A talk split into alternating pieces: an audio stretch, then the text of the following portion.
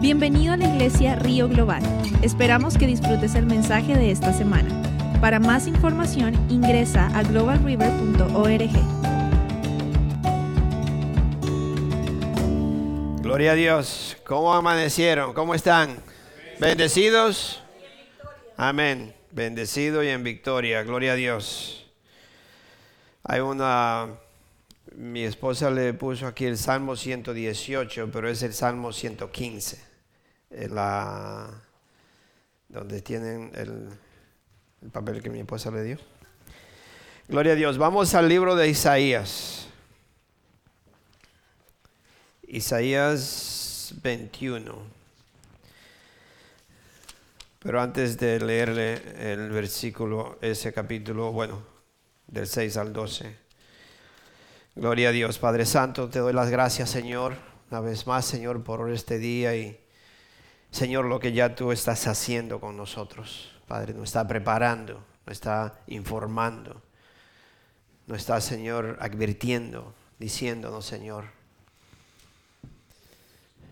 Padre, que tú nos ayudes, Señor, a ser un cuerpo unidos, mantenernos unidos, Señor, para que así la bendición de Dios venga si hay algo que aparta la presencia de Dios, es la desunión. Ya sea en una casa, ya sea en un pueblo, ya sea en la iglesia o sea en una nación, donde hay desunión, Dios no puede permanecer, porque Dios es amor y Dios permanece en la unión. So, ayúdanos, Señor, a, mantener, mantenernos unidos, amarnos los unos a los otros, Señor, y poder siempre compartir las bendiciones que tú nos has dado a nosotros, ya sea en lo natural como en lo espiritual, pero siempre estar dispuesto, Señor, a darle un abrazo a un hermano y ayudarlo, Señor, a seguir adelante. Gracias, Padre Santo, y por esta palabra que tú tienes para nosotros hoy. En el nombre de nuestro Señor Jesucristo. Amén. Y amén. ya Nicolás le dijo algo y le, preguntó, ¿no? Y yo le iba a preguntar lo mismo, levantando las manos. ¿Cuántos de ustedes se acuerdan o se acordaban del título de la predicación de la semana pasada? Y me imagino que ahora todos se acuerdan. Y sí es verdad que sería bueno alguna vez, yo sé que mi esposa le da, eh, trata de darle todos los apuntes y alguna vez podemos cometer un error de, como este del Salmo 118, que es, no es Salmo 118, es Salmo 115, 17. Y por eso hay que estar alerta. Acuérdese que eh, la distracción. Entonces, si estamos distraídos, y no estamos alerta, se nos van las cosas, se nos, las roban, nos las quitan. Eso fue a propósito, dice mi esposa. Dice, dice que un amigo mío, primera vez que yo, que yo escuché, porque en inglés uno aprende cosas y, cuando lo escucha en español se oyen raras. Me decía un amigo, le vamos a dar el beneficio de la duda, dice. the benefit of the doubt el beneficio de la duda. yo le iba a preguntar si se acuerdan, porque la predicación de hoy es, es, es lo, ¿cómo se dice? The opposite. Contrario, lo opuesto a, a, la distracción, que es mantenerse alerta. So, debemos mantenernos alerta por esto mismo. Entonces usted tiene que eh, escribir algo alguna vez, ponerlo en papel lo que usted ha escuchado porque usted tiene que ir a la casa a ver si el pastor se equivocó, a ver si no, a ver si hay algo que no, no coincide con la palabra de Dios, pero también para yo tenerlo para mi propio tiempo de, leer o, de aprender o volver a escuchar como quien dice el mensaje. Hace dos semanas, ya hace dos semanas que vinieron los pastores de Colombia estos días demasiado rápido. Yo pensaba hoy, yo tengo que predicar otra vez. Es domingo de nuevo. Tan rápido, domingo otra vez. So, hace dos semanas que vinieron los pastores de Colombia y trajeron unos mensajes muy, muy bonitos. Incluso mi esposa y yo lo estamos escuchando de nuevo en la casa. Y le mandamos el, creo que fue el primero de la, pastora Sandra. Yo se lo mandé. Por favor, escúchenlo. Bueno, yo se lo mandé a los hombres, ¿no? Escuchen ese mensaje. Aunque sea de una mujer, es el Espíritu Santo que está hablando a través de ella. So, no vaya usted a pensar, yo soy hombre y no voy a escuchar.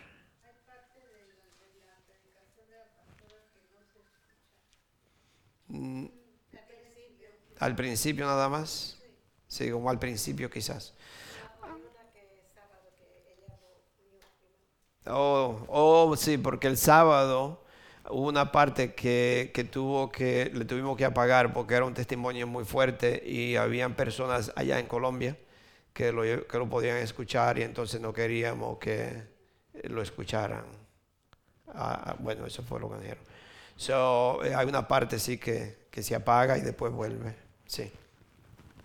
Pero me trajeron unos, mensajes muy, muy, yo diría, eh, exaltándonos a cómo vivir, a cómo hacer las cosas, quién somos y todo eso.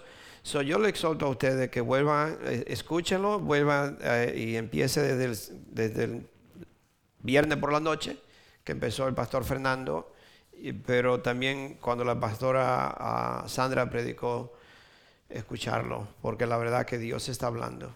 Dios está hablando a la iglesia y es una exaltación, no es, no es, no es castigando a uno, es una exaltación de Dios llamando y dando unas advertencias a nosotros. Despierten, despierten. So, mantenernos alerta, que todo lo contrario a la distracción. Y ¿Qué le podría yo decir? Yo le podría preguntar, ¿qué podría pasar cuando una persona se distrae? Yo le dije, pueden ser muchísimas cosas, muchísimas cosas. Entonces no es solamente distraerse en una cosa y eso. No, no. En todo lo que usted haga, si usted se distrae, puede pasar algo muy, muy peligroso, algo que le cueste mucho o algo que pueda destruir a alguien. la distracción es peligrosa. Se lo digo es peligrosa en todo lo que usted está haciendo. Si usted se pone a, clavar un clavo y se distrae y sigue pegando, cuando viene a ver el clavo suyo es el dedo suyo. Y usted va a decir, jamás me voy a distraer con esto. so, mucho cuidado con la distracción. Um, so, yo le dije que, que todas las distracciones están diseñadas para apartarnos de Dios. No sé si se acuerdan que todas las distracciones, la distracción no viene de Dios, la distracción viene del enemigo y toda la distracción está diseñada por Satanás apartarme de Dios o que Satanás me robe lo que Dios tiene para mí, que puede ser una palabra, que puede ser que usted viene a los domingos a la iglesia y está distraído pensando otra cosa y usted se va de aquí, casi como siempre, se le pregunta de qué habló el pastor y, y yo le diría que el 90% no tiene una idea. Después, o quizá un número más alto todavía, no tiene una idea. Por eso mismo, porque estamos distraídos y estamos pensando otra cosa y algunas veces quizás el pastor habla mucho y no podemos captar todo, pero debemos de quedar lo que es para mí. El Señor tiene una palabra para ti y yo debo de captar esa palabra para mí. So, en esta lectura de hoy yo no vamos a enfocar en, todo lo que le voy a leer, pero en dos, en dos versículos que son como más principal de esta, de esta predicación. Vamos al capítulo 21 de Isaías y vamos a leer desde el 6 al 12. Dice, ¿están ahí? Amén, gloria a Dios. Páginas, Biblias, no teléfono, pero si usted no tiene la Biblia, levante la mano y le vamos a prestar una. O me gusta, siempre como le digo, me gusta más la Biblia que el, famoso celular. Bueno, vamos, dice en versículo 6 empezando, dice, porque así me ha dicho el Señor. Acuérdate, cuando usted lee esto, alguien está diciendo, así me dijo el Señor. ¿Quién está hablando? El profeta, pero también podría decir, el pastor viene y me dice, el Señor me mandó, el Señor tiene un mensaje para ustedes. No es solamente un profeta, es todo el que Dios ha llamado. So dice, porque así me ha dicho el Señor, ve y pon un centinela que informe de todo lo que vea. Cuando vea carros de combate tirados por caballos, o gente montada en asnos o en camellos, que preste atención, mucha atención. ¿Te cree que sería una persona que se está distrayendo? que ponga atención, mucha atención. So, se da cuenta que solo a usted ver esto me está dando una advertencia o una información muy importante. Muy, muy importante. Ponga atención, mucha atención. Y el centinela gritó, día tras día, Señor, estoy de pie en la torre. Cada noche permanezco en mi puesto de guardia. Ahí viene un hombre en un carro de combate tirado por caballos. Y este es su mensaje. Ha caído, ha caído Babilonia. Todas las imágenes de sus dioses han rodado por el suelo. Pueblo mío, trillado como el trigo yo te he anunciado lo que he oído de parte del Señor Todopoderoso, del Dios de Israel. Pueblo mío, trillado como el trigo, yo te he anunciado lo que he oído de parte del Señor Todopoderoso, del Dios de Israel. Y el versículo 11 y el 12 dice, profeta, perdón, profecía contra Arabia Dice Duma. Duma. Oh, perdón. ¿Dónde me fui? sí, fui al 13. Dice, profecía contra Duma. Alguien me grita desde Seir. Centinela, ¿cuánto queda de la noche? Centinela, ¿cuánto falta para que amanezca? El centinela responde, ya viene la mañana, pero también la noche. Si quieren preguntar, pregunten. Si quieren volver, vuelvan. Yo sé que quizás al leer esto usted piensa, bueno, ¿y qué es lo que me están hablando? ¿Qué es lo que me están diciendo? Aquí hay un mensaje muy fuerte para nosotros, mis hermanos. Para nosotros hoy en día. y usted tiene que poner atención, mucha atención, a lo que está moviendo, a lo que usted escucha, a lo que usted, a lo que Dios nos está hablando.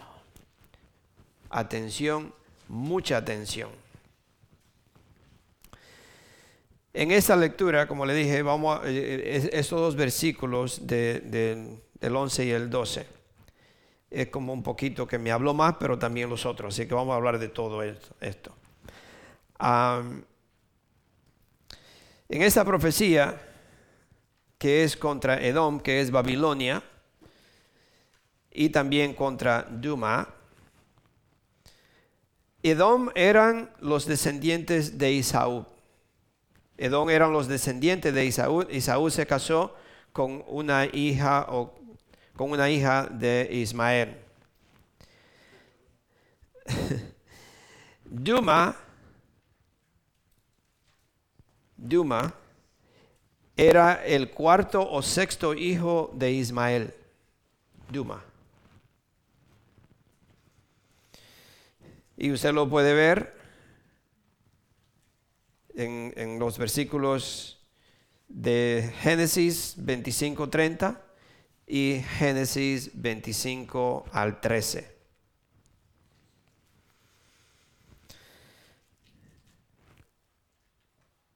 Ismael, Duma, que quiere decir, Duma era el cuarto hijo de, de Ismael. En Duma quiere decir tierra de silencio, o muerto, o sepulcro. Duma quiere decir tierra de silencio. donde vivían estas personas, estas ciudades, había un silencio total espiritual. No había conexión de, con Dios de nada.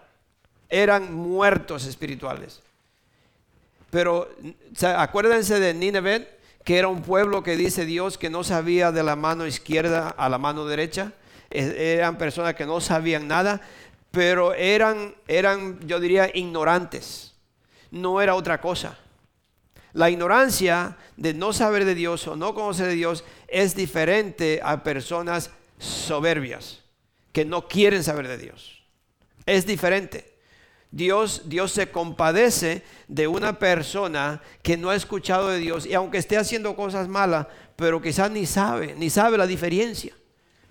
Y Dios, Dios tiene personas o manda personas a que a hablarle a estas personas porque Dios mira y que lo que está haciendo delante de los ojos del ser humano es malísimo, pero la persona está totalmente ignorante. Dios ayuda, pero cuando hay una rebeldía, cuando usted sabe que está mal y no le importa lo que está haciendo, ahí sí es peligroso. Ahí sí hay un peligro. Y eso estaba pasando con estas personas, con estas ciudades. Eran ciudades en silencio, muertos, pero era por la soberbia que había en ellos. Era porque ellos en verdad no querían saber de Dios de nada. Y por eso dice en el Salmo 115, 17, dice, los muertos, que lo, pueden cambiar ahí, el 118, es el 115, 17, dice, los muertos no alaban al Señor, ninguno de los que bajan al silencio. Los muertos no alaban a Dios y ninguno que bajan al silencio. En otras palabras, cuando una persona de, sabiendo se aparta de Dios, no le importa eh, eh, espiritualmente, Dios no le puede ni siquiera poner atención. Nada. Son mis hermanos. De nuevo yo le pregunto o le voy a decir al escuchar ya esto. Yo no sé si ustedes están en verdad entendiendo las advertencias que Dios nos está dando. Yo no sé si en verdad nuestra iglesia, le está hablando a nosotros, ustedes son eh, nuestros hijos espirituales, son nuestros amigos, son, ¿qué más somos? Somos familias, nos conocemos, eh, venimos todo el tiempo a la iglesia, ustedes no conocen, yo lo conozco a ustedes. En verdad nosotros como iglesia estamos entendiendo las advertencias que Dios nos está dando al pueblo de Dios.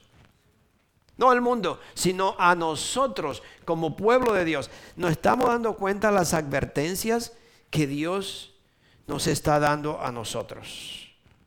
Porque Dios está hablando.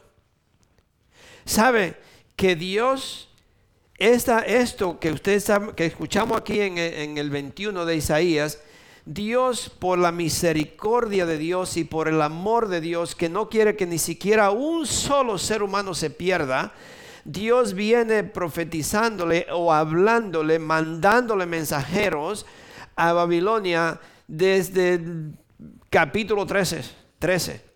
Es decir, de mucho tiempo atrás, Dios le está mandando predicadores, le está mandando personas a decirle, cambien, ustedes van mal, ustedes se están trayendo una destrucción encima. ¿Por qué siguen de esa forma? ¿Por qué siguen viviendo de esa forma? Y Dios le manda y le manda y le manda y nadie, nadie hacía caso. Hasta que ya se llevó al colmo, como uno dice, ¿no? Y Dios dijo, no hay otra forma que destruirlo completo. No hay otra forma de arreglar la situación. Algunas veces, algunas veces, yo sé que mucha gente piensa o han dicho que personas dicen, bueno, pero si Dios es un Dios de amor, ¿por qué hace tal cosa? Si te da miles, miles y miles de oportunidades, ¿para qué cambie? Y no hay un cambio, no hay nada. Entonces no es que Dios sea malo, sino es que Dios, Dios, Dios llora, Dios le rompe el corazón ver a un ser humano perdido. ¿Por qué ustedes creen que Dios mandó a su Hijo a morir en la cruz por nosotros? Dios dio a su único Hijo para que pagara el precio del ser humano. Para que muriera por mis culpas. Y lo manda y le dice y mensaje tras mensajes. Y mira, te mandé a mi hijo, te di a mi hijo, mira, mira lo que hice por ti. Isaías 53. Y, no importa cómo usted haga una persona, usted le diga, no hay forma que cambien. Entonces, Dios dice, ya déjalo. Déjalo, que ahora me toca a mí. Yo lo voy a cambiar, yo lo voy a arreglar hermano, es duro, como dice la palabra de Dios, caer en las manos de un Dios vivo. Es duro. So, Dios, Dios, Dios nos está hablando. Entonces, estas naciones fueron destruidas. ¿Por qué fueron destruidas? Por creer que no necesitaban a Dios. Mis hermanos, por creer que no necesitaban a Dios. Además de eso, por creer que como no necesitaban a Dios, como no le importaban las cosas de Dios, vivían como ellos querían vivir. Se apartaron de Dios. Cuando una persona piensa o cree que no necesita a Dios, se aparta de Dios, hace lo que le gusta, hace lo que quiere, no le importa. Mira, ven, vamos a la iglesia, mira, vamos, que, que, Dios, Dios está hablando, Dios te ha bendecido, Dios te ha cuidado, Dios te ha dado. Vamos a la iglesia para que le dé, para que glorifique a Dios, para que le dé gracias a Dios. Oh, no. No, no, no, no. Ustedes son religiosos, yo no voy ahí oh, no me gusta ir a la iglesia, yo, yo, yo le pido a Dios aquí, como era yo antes. Si Dios me quiere así, que me quiera, y si no, como quien dice, Él es que Él pierde. Así era yo antes, antes de conocer a Dios. Yo me, creía muy, muy, no sé qué era lo que me creía, ¿no? Y uno muchas veces, por la ignorancia, pero Dios vio la ignorancia en mí. No era que era malo, yo era bueno. Más o menos bueno. Es así, mi propia opinión. Sí, y, pero era la ignorancia, no era una persona que, que, como dice, negaba a Dios o andaba peleándome con... No, no, ignorante. Pero Dios me vio la ignorancia. Y Dios tuvo compasión de mí y me ayudó. Pero estas personas creían que no necesitaban a Dios, se apartaron de Dios y estaban satisfecho de sí mismo. Hermano, lo peor que un ser humano puede pensar es que, que, está satisfecho con lo que tiene. Que yo tengo la fuerza, que yo tengo la salud, que yo soy fulano, que yo tengo esta, esta educación, que yo soy aquello, que soy aquello. Cuando una persona empieza a estar satisfecho de sí mismo, está en un peligro mortal. Está en un peligro mortal. Vamos a Deuteronomio Deuteronomio 8.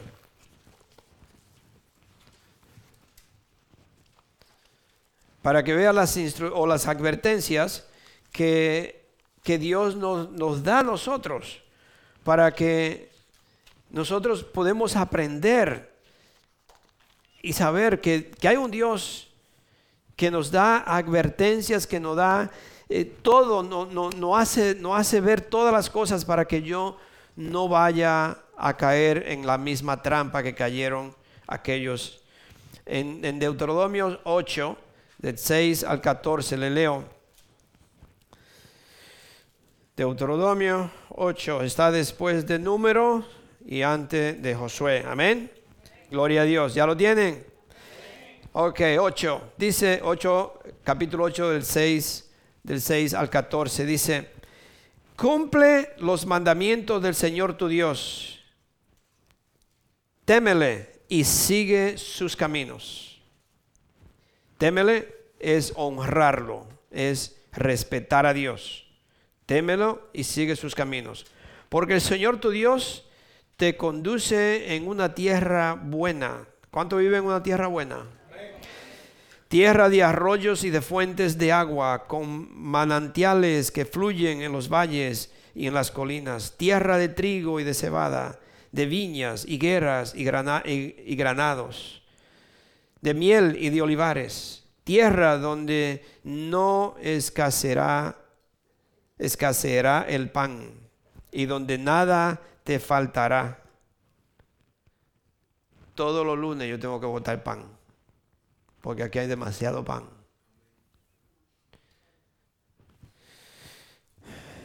escaseará el pan y donde nada te faltará. Tierra donde las rocas son de hierro y de, cuyos, y de cuyas colinas sacarás cobre. Cuando hayas comido y estés satisfecho, alabarás al Señor tu Dios por la tierra buena que te ha dado. Hermanos, lean esto y, y aplíquenlo. Piensen lo que está hablando, piensen lo que están leyendo.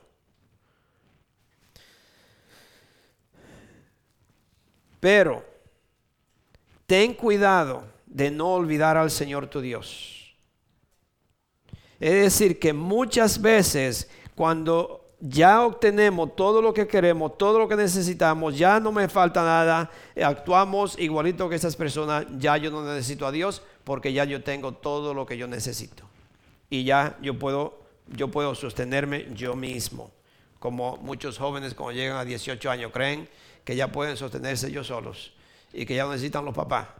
Y no se dan cuenta que cuando llegan los biles, la luz y, el agua y el garbage y la, y la, renta y todo eso, y después cuando se van y dicen, yo no sabía que mamá pagaba tanto.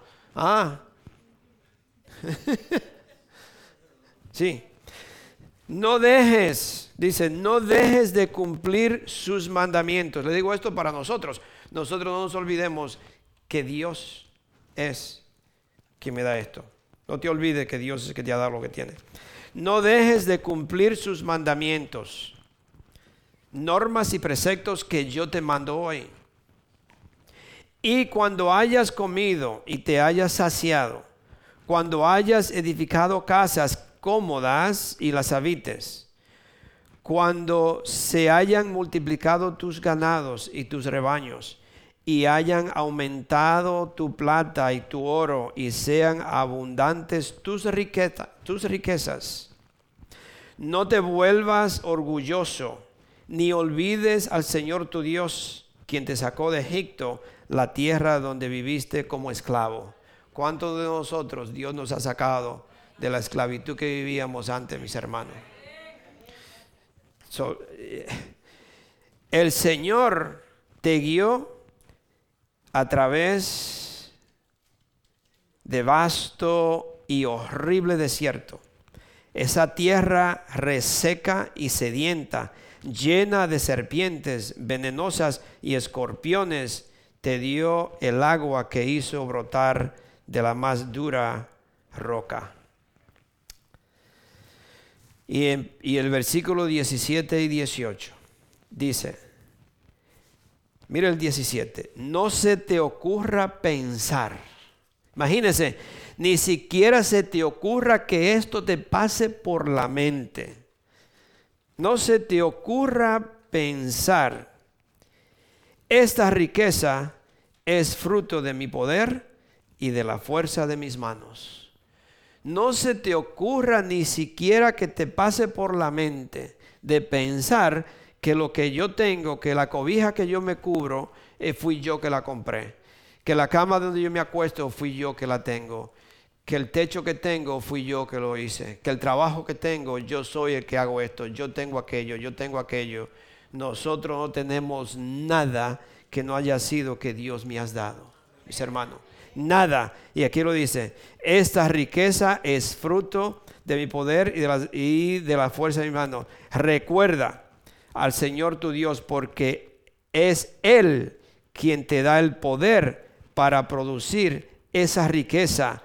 Así ha confirmado hoy el pacto que bajo juramento hizo con tus antepasados. So, ¿Qué tenemos que hacer? Recordarnos que es el Señor nuestro Dios, que es Él quien me da el poder para producir lo que tengo. Es Dios que nos da esto, mis hermanos.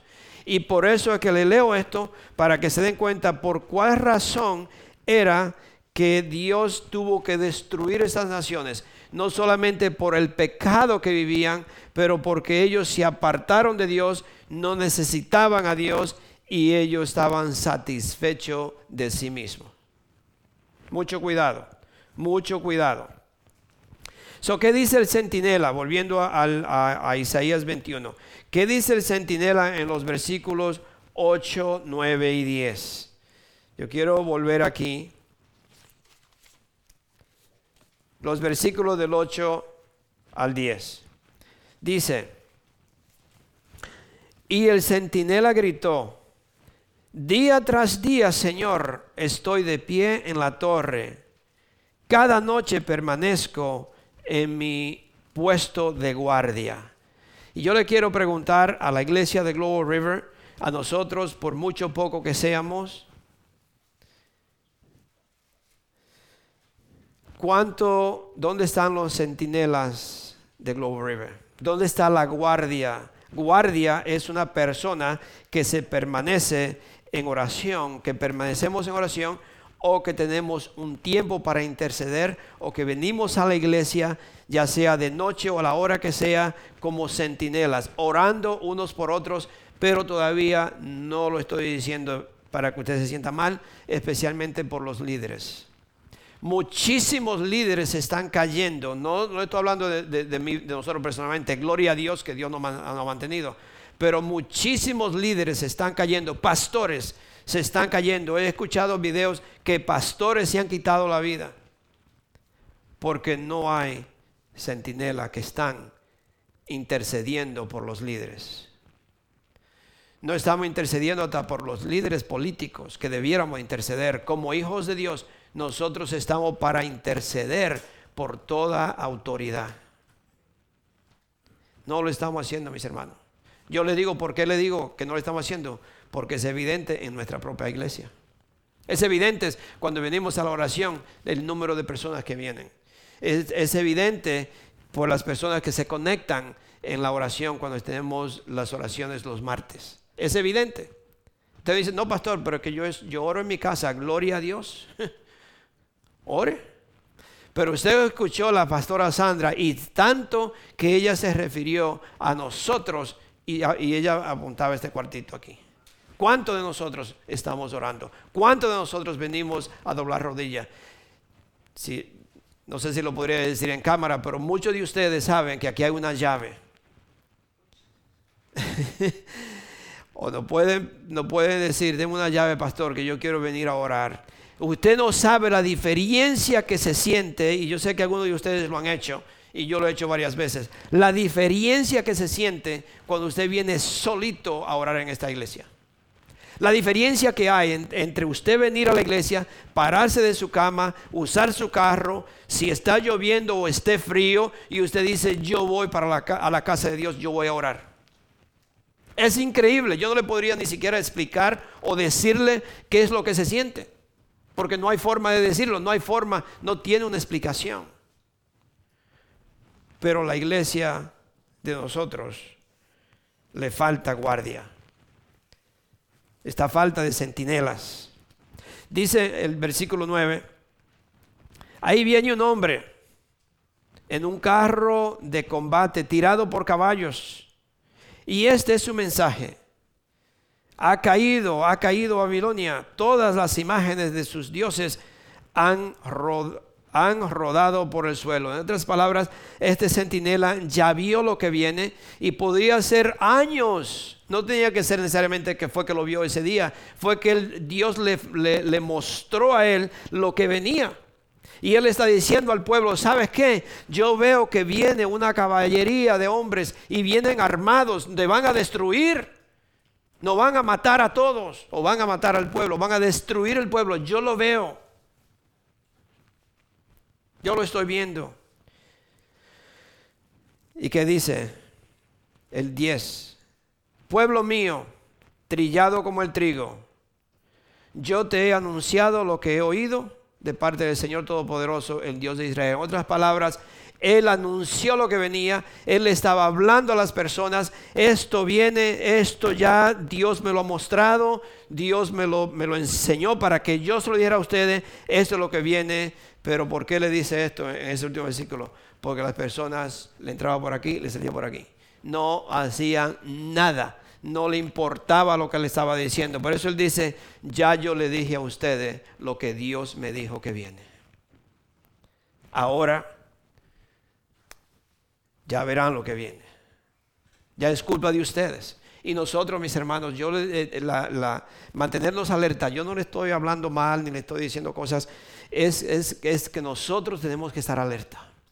Nosotros, como hijos de Dios, tenemos que estar alerta. Es tiempo que la iglesia despierte. Es tiempo que la iglesia sacrifique. Es tiempo que usted diga, no, ¿sabes qué? Este tiempo que yo lo paso mirando novela o mirando lo que usted mira o, leyendo lo que usted lea, no sé, que usted diga, ¿sabes qué? Me voy a gastar 5 dólares, la gasolina está cara, no sé dónde usted vive. me voy a gastar 5 dólares de gasolina, pero yo sé que Dios me da más de lo que yo pueda gastar, porque yo voy a ir a la iglesia y yo voy a doblar rodilla allí por mis hermanos, por mí, por la iglesia por los pastores, por los líderes, no solamente el pastor Willy y Nilsa, sino los pastores de la comunidad, el pastor Tom, los líderes de la iglesia, no solamente nosotros.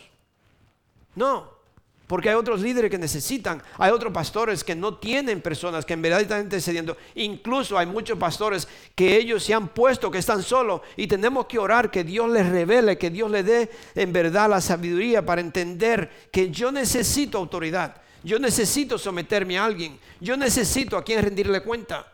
No solamente a Dios, ni solamente a mi esposa, sino yo tengo que rendir cuenta. Yo no puedo parar solo y decir, yo soy el pastor y aquí mando yo. No, yo soy un hijo de Dios, pero yo tengo que tener autoridad sobre mí. Tenemos que tener a quien rendir cuenta, mis hermanos. So, hay que tener, orar por todo esto. Nosotros como hijos de Dios, orar, pedirle a Dios para que ese incienso siempre esté manando en la presencia de Dios. Y al leer esto, cuando usted lee esto, todavía se le ocurre a alguien preguntarle al profeta, o en este caso lo llaman centinela, se le ocurre preguntarle, centinela, ¿cuánto queda de la noche? Pues, eh, póngase a pensar. Le está preguntando, es, es como una forma de burla. Le está diciendo, hey, hello, ¿Cuánto falta todavía? Tiene 10 años aquí, anda diciendo lo mismo y nada. Yo no veo ningún caballo. ¿Cuánto falta? ¿Cuánto falta de la noche? Mis hermanos, como le dije, esto era una burla. Se estaban burlando del profeta o del centinela. Pero lo que yo no sabía era que se estaban burlando de Dios se estaban burlando de Dios. No era, parecía que era contra el centinela, el profeta, que le estaba diciendo, hey, ¿cuánto viene? ¿Qué es lo que viene? ¿Por qué no ha venido todavía? Eh, ¿Cuánto falta por la noche? Y el pobre centinela, trasnochado toda la noche, cuidando el profeta, tanto tiempo, dedicando tiempo para Dios, a solas, orando, pidiéndole al Señor, Señor, muéstrame, Señor, háblame. Y Dios le hablaba. ¿Cuántas veces nosotros o los líderes o pastores o ya sean personas que dedican tanto tiempo para prepararse, para leer, para, para escuchar una palabra de Dios, para escuchar un mensaje de Dios? Y cuando venimos a la iglesia, nosotros, eh, ok, ¿cuándo va a pasar eso, pastor? Ah, yo estoy bien. Yo tengo un buen trabajo, estoy en salud. Ah, eso no viene. Una burla, mi hermano. Es una burla. Es una burla contra Dios, no contra la persona. Jesucristo dijo, si a ustedes lo persiguen, no te preocupes porque es a mí que me persiguen. Si a ustedes lo rechazan, no te preocupes, es a mí a quien me están rechazando. nosotros tenemos que seguir y seguir y seguir y seguir siempre igual lo que le quiero decir es, para todos nosotros, de nuevo, yo le quiero seguir repitiendo esto, es que debemos mantenernos alerta, alerta, alerta, alerta, despierto y atento a lo que Dios nos está hablando. So, se burlaban de Dios como hoy en día lo hacen muchas personas y yo espero que solamente sean los incrédulos, no necesariamente que seamos los hijos de Dios, porque ya sería algo un peligro tan grande, ¿no? So vamos a segunda de Pedro 3, capítulo 3. del versículo de 3 al 7. Capítulo 3, segunda de Pedro 3, de 3 al 7. Ya sabemos dónde está eh, segunda de Pedro, ¿no? Gloria a Dios. Mi iglesia está creciendo.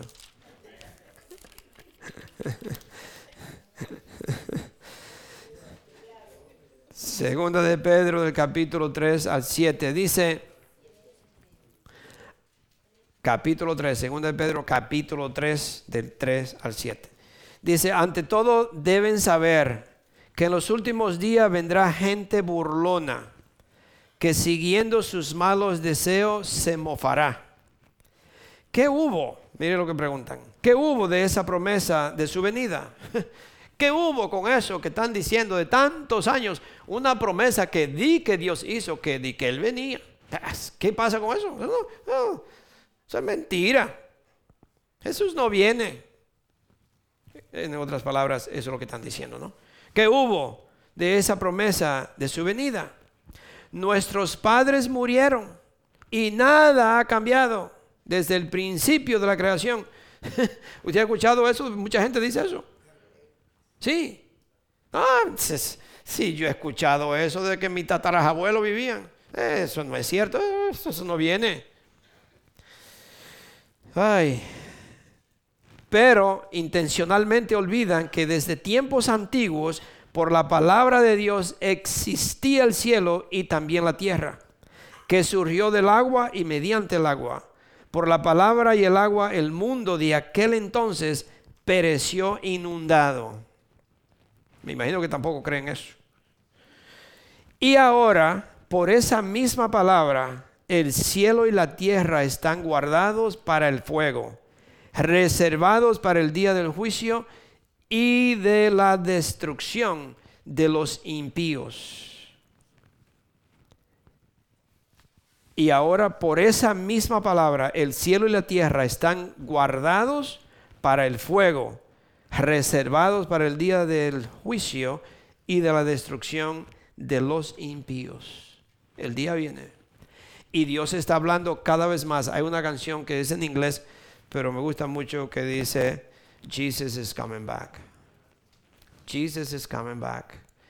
Y le dice, Are you ready? Are you ready? People get ready.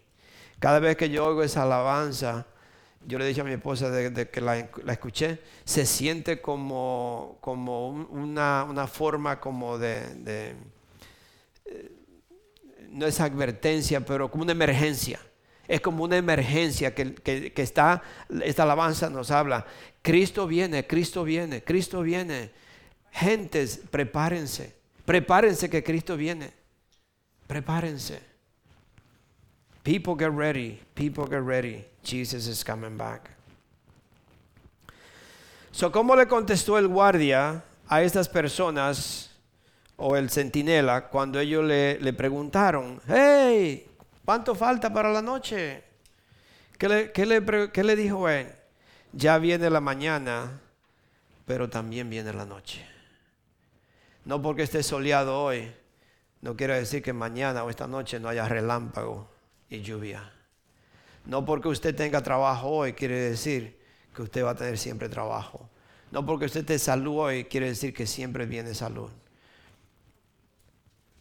No porque usted tiene casa quiere decir que siempre va a tener casa. Está de día hoy, pero viene la noche. Los tiempos vienen, mis hermanos. Tiempos difíciles vienen. Yo no, yo no soy de eso, o no quiero ser un pastor que predica en inglés, dice gloom and doom. Ah, ¿cómo se dice eso en español? Gloom and doom, que siempre está predicando como destrucción y va a venir cosas feas y va a venir cosas malas. No, no, yo no, soy de esa clase de, pastor. Lo que le quiero decir es que nosotros debemos que estar siempre pendiente y, creo que mi esposa dijo, nosotros venimos a adorar al Señor en el tiempo que está soleado, pero en el tiempo que está lloviendo. En el tiempo de lluvia como en el tiempo de sequía. En el tiempo de abundancia como en el tiempo de pobreza como, como, en un matrimonio, te voy a ser fiel para siempre, toda mi vida, en los tiempos malos y en los buenos. Pero cuando llega el tiempo malo se nos olvida lo que hemos dicho. Sí, ya sea lo que sea, no importa el tiempo malo, no quiere decir malo porque se enfermó o malo porque haya eh, no haya dinero, sino puede ser malo el día que no tienen un entendimiento, el día que no pueden, no pueden tener, eh, coincidir los dos. Y lo mismo con Dios, el día que, que, no me van las cosas bien, el día que no tengo, oh Señor, ayúdame, mañana ya sale el sol, ok, ya lo necesito. Dice un cuento, dice, o no sé un cuento, pero dice que hay un ave, yo no sé qué clase de ave es esa, que no hace nido. Y cuando viene la lluvia, te lo oye, ah, ah, ah", buscando, eh, supuestamente así que habla, ¿no? buscando el nido, y quiero un nido, y quiero el nido. Y no encuentra. Mañana sale el sol y dice, ah, yo no necesito eso. No necesito. ¿Sí? Y así no pasamos nosotros. Hoy me va mal, ay Señor, pastor, ore por nosotros, pastor, mire, y vamos a orar, y ayúdeme. Y mañana está bien. Ah, pastor, no, no, ya no. No vamos a ir a la iglesia. No, estamos bien. Ok. Ok. So,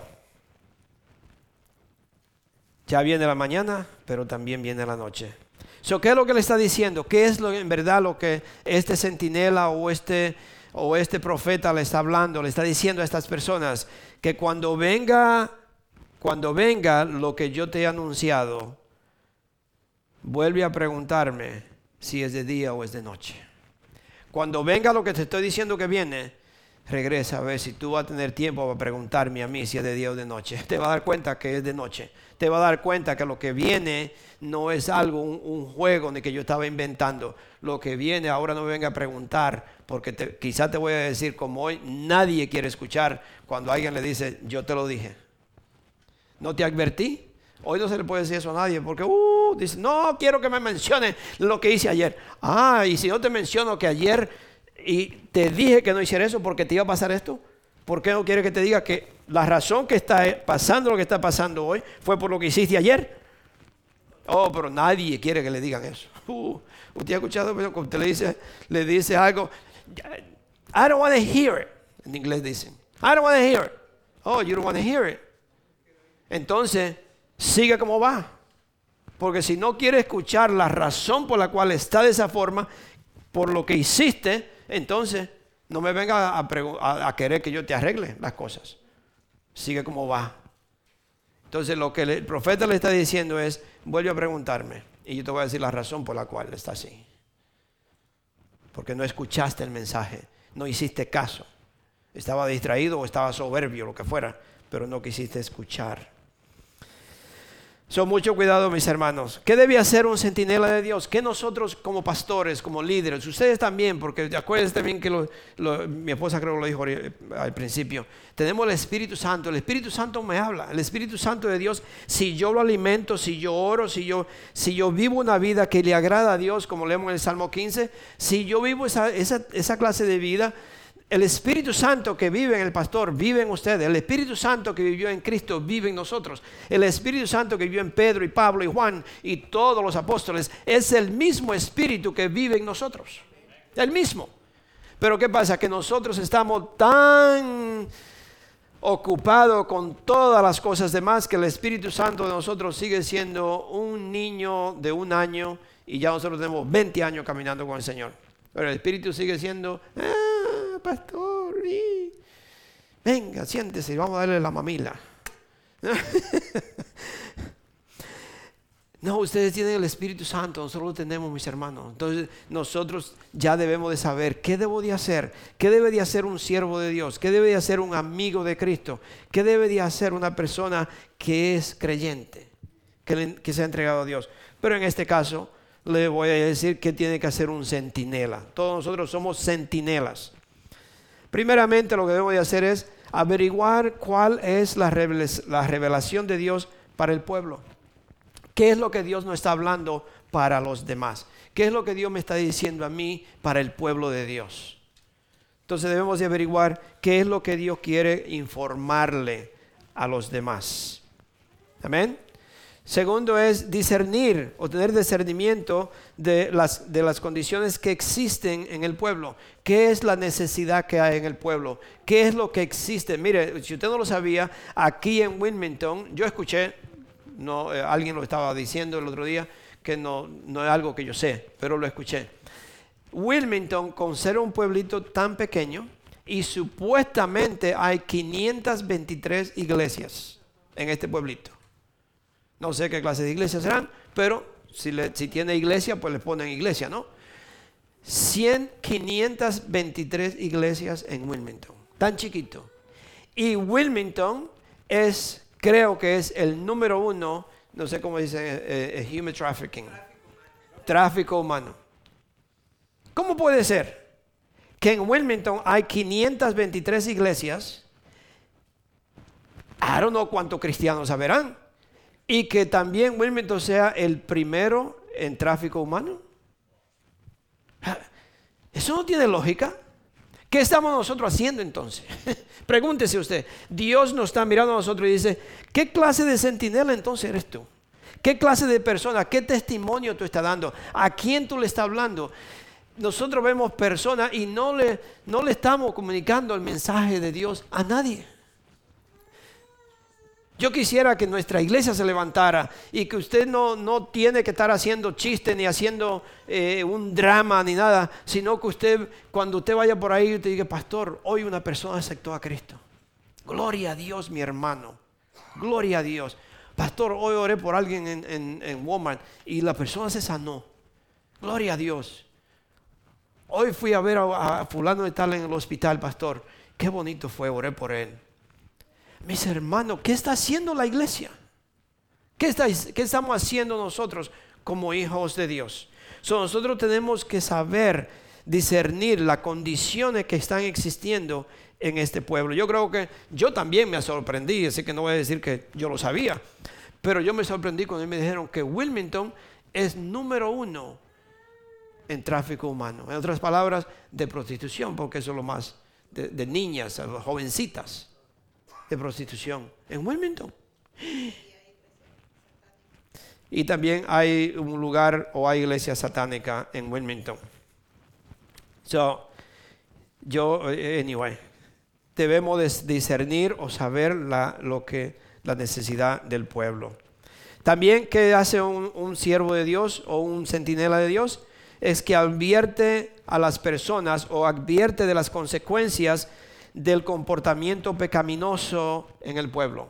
Es decir, que nosotros como hijos de Dios, como cristianos, yo debo de advertir las consecuencias del pecado. ¿Qué viene? ¿Qué trae el pecado? ¿Qué, ¿Cuál es la consecuencia de esto? La consecuencia de esto es esto y esto y esto.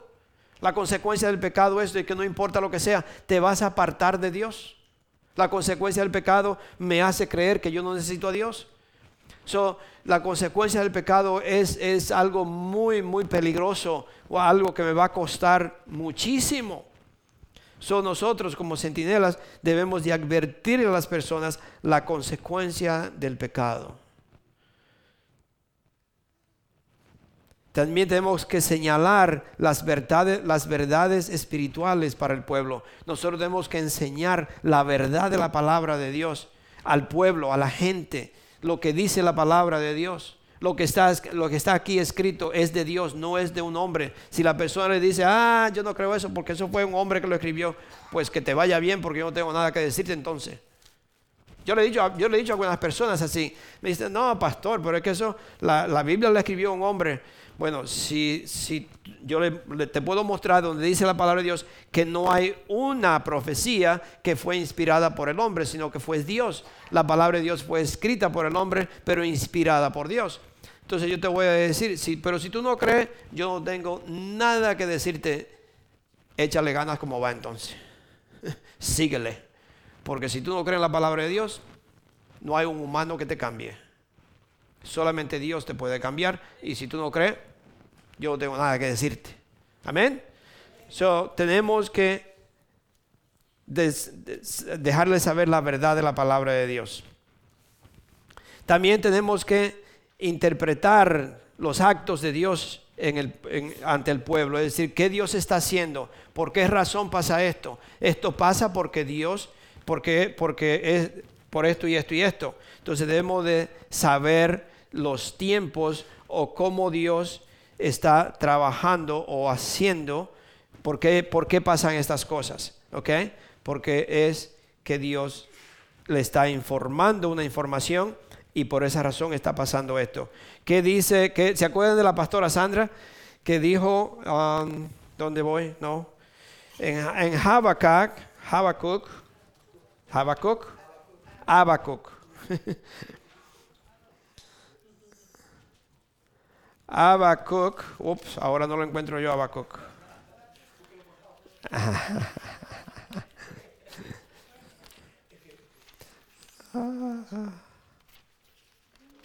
Habacuc, ¿ya están ahí?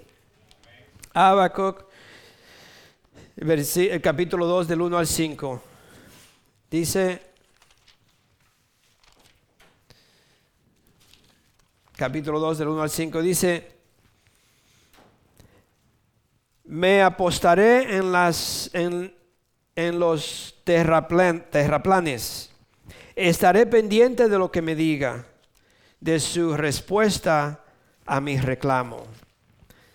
Y el Señor me respondió, escribe la visión y haz que resalte claramente en las tablillas para que pueda leerse de corrido. Es decir, que nadie tenga excusa de que no lo pudo ver. Es algo que, que te puede ir corriendo y usted lo ve, lo puede leer. Pues la visión se realiza en el tiempo señalado, marcha hacia un cumplimiento y no dejará de cumplirse. Aunque parezca tardar, espérala, porque sin falta vendrá. ¿Se dan cuenta? Lo que Dios escrito está, lo que Dios ha profetizado viene, le guste a usted o no le guste. O usted piense que ya eso no va a suceder, porque uh, ya eso hace 100 años que yo estoy escuchando eso, si usted tiene 100 años. No, eso ya eso no viene. Aunque, aunque parece ser que tarda, espérala, porque sin falta vendrá.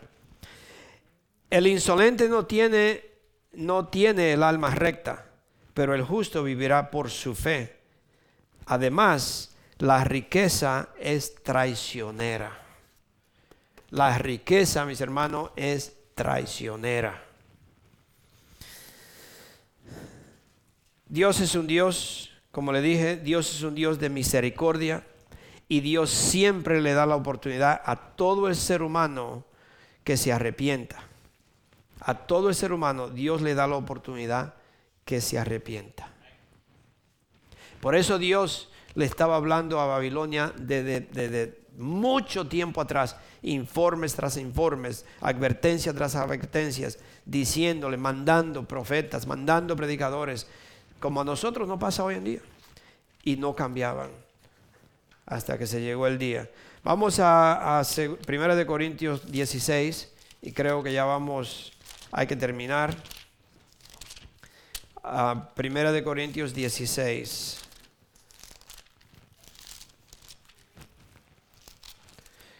Quizá lo que usted ha escuchado hoy ha sido demasiado y, no podría retener toda la información, pero aquí tienen el, el ¿cómo, se le llama esto, Han? ¿Las pautas? ¿Cómo? ¿Resumen? ¿Pauta? El bosquejo. Ah, sí, el bosquejo de la predicación. Si usted se lo lleva a la casa, lea todos estos versículos y léalo tranquilo y mire a ver lo que Dios le está diciendo. Por la razón por la cual este mensaje vino principalmente fue de mantenernos alerta por este, este versículo que le voy a leer, o estos dos versículos, en 1 Corintios 16, 13 y 14. Cuando, uno se prepara para, uno cree que uno tiene un mensaje, pero Dios empieza a mover a uno por todas partes y, al final no, no, no, empieza como uno creía. y así me pasó. So, aquí vamos a, este, a este capítulo que de aquí nace esta, esta palabra de hoy.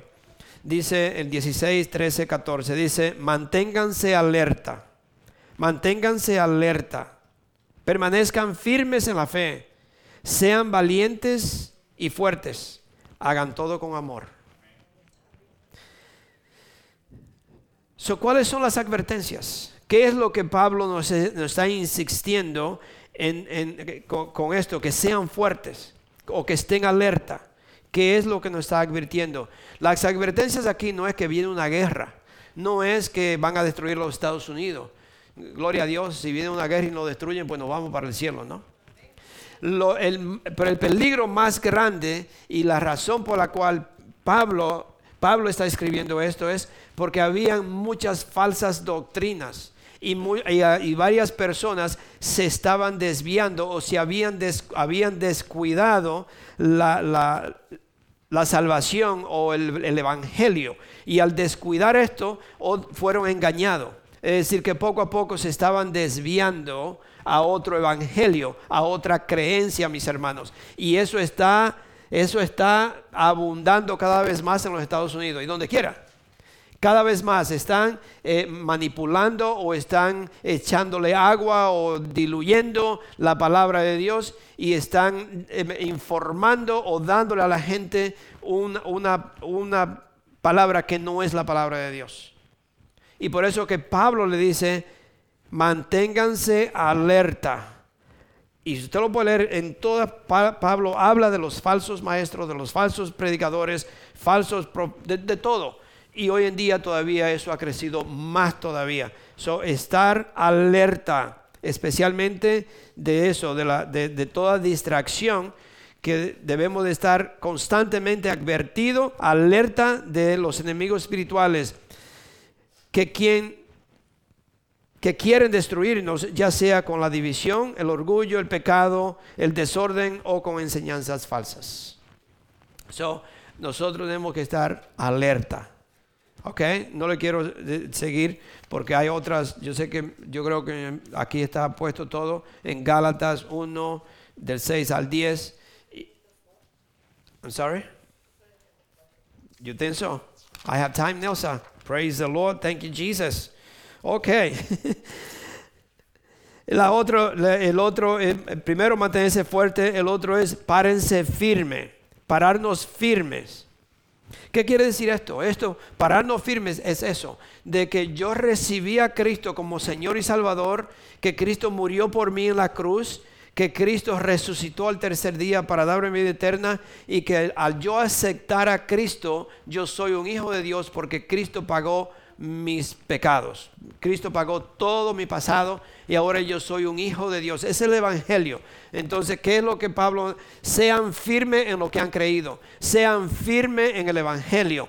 No se dejen engañar por otro Evangelio. No se dejen engañar por otra, otras enseñanzas. Porque no hay otra enseñanza. No hay otro. No hay otra forma de ser salvo. La única forma de ser salvo es de que yo me entregue al Señor. Reconocer que yo le necesito. Que soy un pecador. Pero yo me arrepiento, Señor. Yo te recibo como mi Señor y Salvador. Y dice la palabra de Dios que yo seré salvo. Entonces debemos de estar firme en lo que yo he creído, que nadie me haga titubear o, o, pensar que no es así. No, yo soy un hijo de Dios, soy una hija de Dios porque yo me arrepentí, yo recibí a Cristo y desde hoy en adelante, desde este instante, yo empiezo a caminar diferente.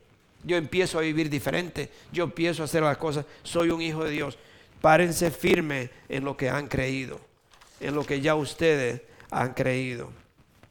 por eso que Pablo le dice en, Gálatas 1, del 6 al 10, le, llama eh, toda clase de cosas y le dice, ¿cómo puede ser? ¿Quién es que lo ha embrujado a ustedes? ¿Quién fue que vino y lo embrujó a ustedes? Puedo leer del 1 al 5, perdón, del 1, no, capítulo 1 del 6 al 10. Dice, Me asombra, me asombra que tan pronto están dejando, estén dejando ustedes a quien los llamó por la gracia de Cristo para pasarse a otro evangelio. No es que haya otro evangelio, sino que ciertos individuos están sembrando confusión entre ustedes y quieren tergiversar el evangelio de Cristo. Pero aún si alguno de nosotros Mire, qué palabra fuerte de Pablo.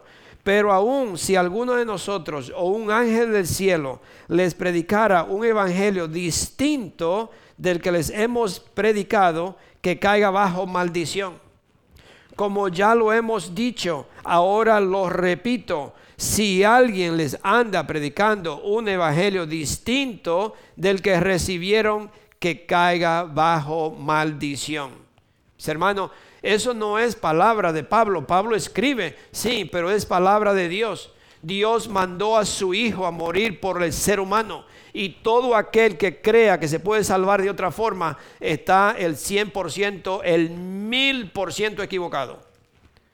Porque solamente a través de Jesucristo, solamente no hay otra forma. Por eso Dios lo dice claramente, no hay salvación que no sea a través de Jesucristo. No hay otro nombre dado al hombre por el cual pueda ser salvo. Solamente por el nombre de Jesús.